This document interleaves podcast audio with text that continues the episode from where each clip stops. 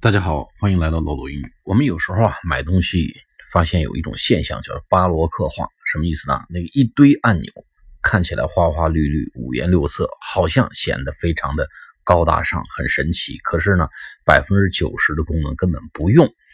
所以当老人去买手机啊、买一些电器的时候呢，老人经常说：“哎，我们还是尽量来简单一点的吧，这个功能简单一些，设计简单一些，用起来好用。”只要这字儿大，只要这按键大，哎，咱们就觉得这东西就最合适。说我买要简单一点的，这个设计简单一点的，怎么说呢？叫 I want something with a simple design，或者 I like something with a simple design。